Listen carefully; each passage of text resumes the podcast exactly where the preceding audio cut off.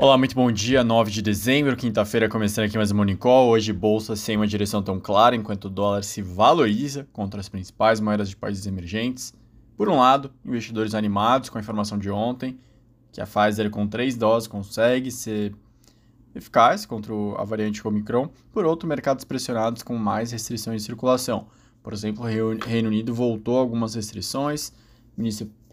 Primeiro-ministro do Reino Unido, Boris Johnson, afirmou que a variante está se espalhando muito mais rápido que a própria Delta, que entre as medidas agora ele vai recomendar a reintrodução do home office a partir da próxima semana, passaporte vacinal para entrar em casas noturnas similares, além de orientação de máscaras em vários espaços. De indicadores, o principal vem da China. Inflação ao produtor desacelerou, foi de 12,9 eh, foi para 12,9 vindo de 13,5 observado em outubro, que era o maior em 26 anos, o resultado, por outro lado, veio acima dos 12% projetados pelo mercado.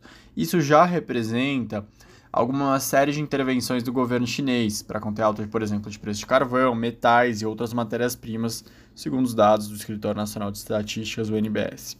A inflação de preço ao consumidor, por outro lado, subiu. Ele acelerou de 1,5 em outubro para 2,3 em novembro, veio um pouco abaixo dos 2,6% do mercado, lembrando que a meta por lá é 3% no longo prazo, então segue controlado. Aqui no Brasil, o grande destaque do dia vai ser como o mercado vai digerir o Copom. Então, ontem, o Copom optou por levar a Selic em 1,5, alcançando 9,25 ao ano. A decisão era o que o mercado esperava. A instituição volta a se encontrar no dia 2 de fevereiro e realmente foi sinalizado pelo Copom que eles vão continuar nesse ritmo. Para a próxima reunião, o comitê teve outro ajuste da mesma magnitude.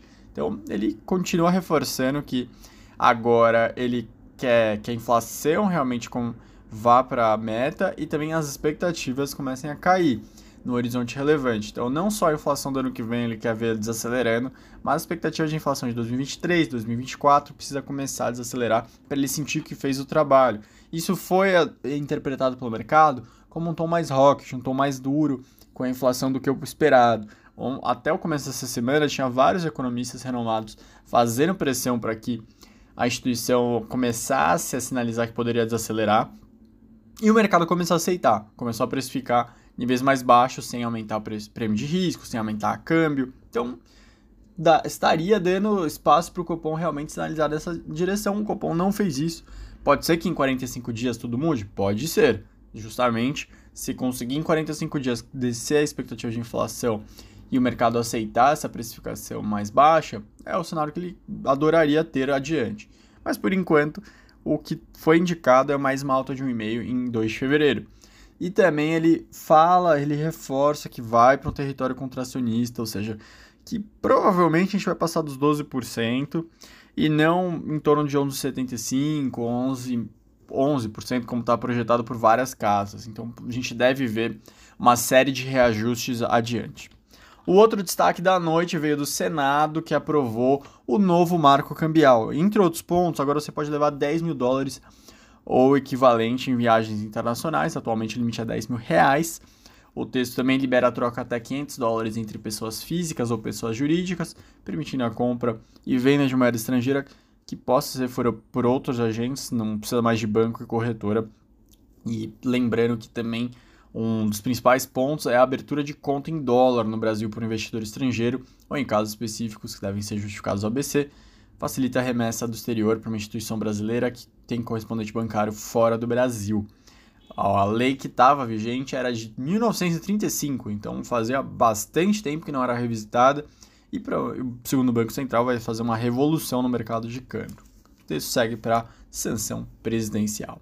Me despeço de vocês, uma ótima quinta-feira e até amanhã. Tchau, tchau. Olá, muito bom dia. Sexta-feira, dia 10 de dezembro, bolsas encerram a semana em queda. Uma preocupação maior com dados de inflação. Aparentemente, os dados americanos vão vir mais altos e os dados da Alemanha que foram divulgados foram os maiores desde 1992. Na Ásia, a preocupação está mais voltada para a questão da Omicron, do coronavírus, da pandemia.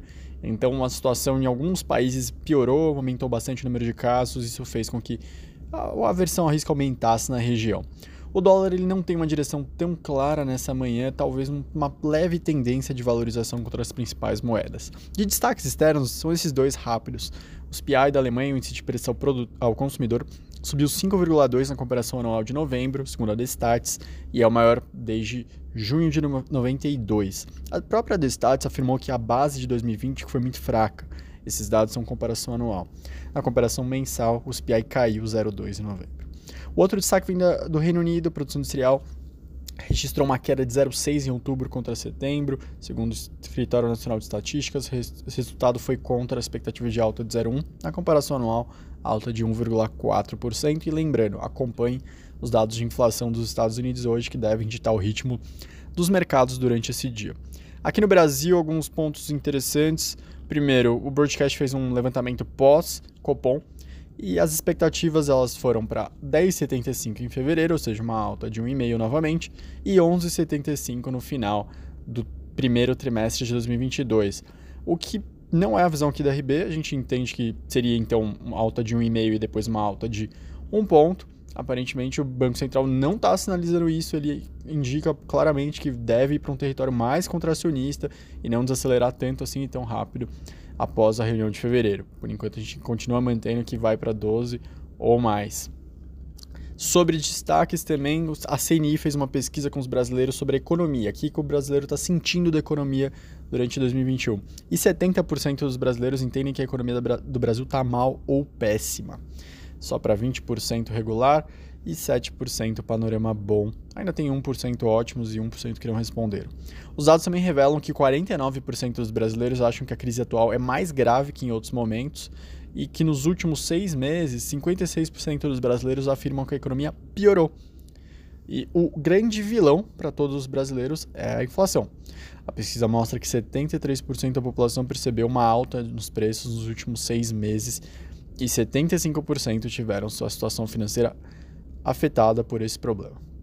Para 54% deles, a inflação deve continuar aumentando nos próximos seis meses. O último destaque do dia ele vem do Senado. O Senado aprovou um projeto que aumenta os gastos em estados endividados. Acho que a manchete por si já é bem autoexplicativa, bem negativa, porque justamente você vê nos últimos anos o quanto que alguns estados endividados sofreram por conta de uma situação muito complicada, não conseguir pagar salário de servidores, não conseguir pagar 13 terceiro, agora que é final de ano, então é aquele show de horrores, estados precisando de ajuda do socorro do governo federal, mas mesmo assim, infelizmente, a gente vê um projeto sendo feito nessa direção, onde só deve piorar a situação de alguns estados que aprovam alguns, alguns gastos extras, fazem medidas muitas vezes é, leitoreiras, mas não honram com seus compromissos. Então a proposta retira uma série de despesas do teto, aqueles que os estados.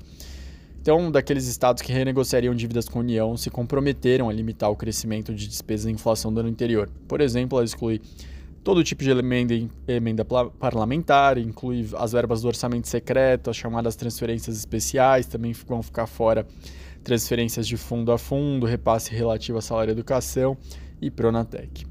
Esses foram os destaques da sexta-feira. Um bom descanso no final de semana e até segunda.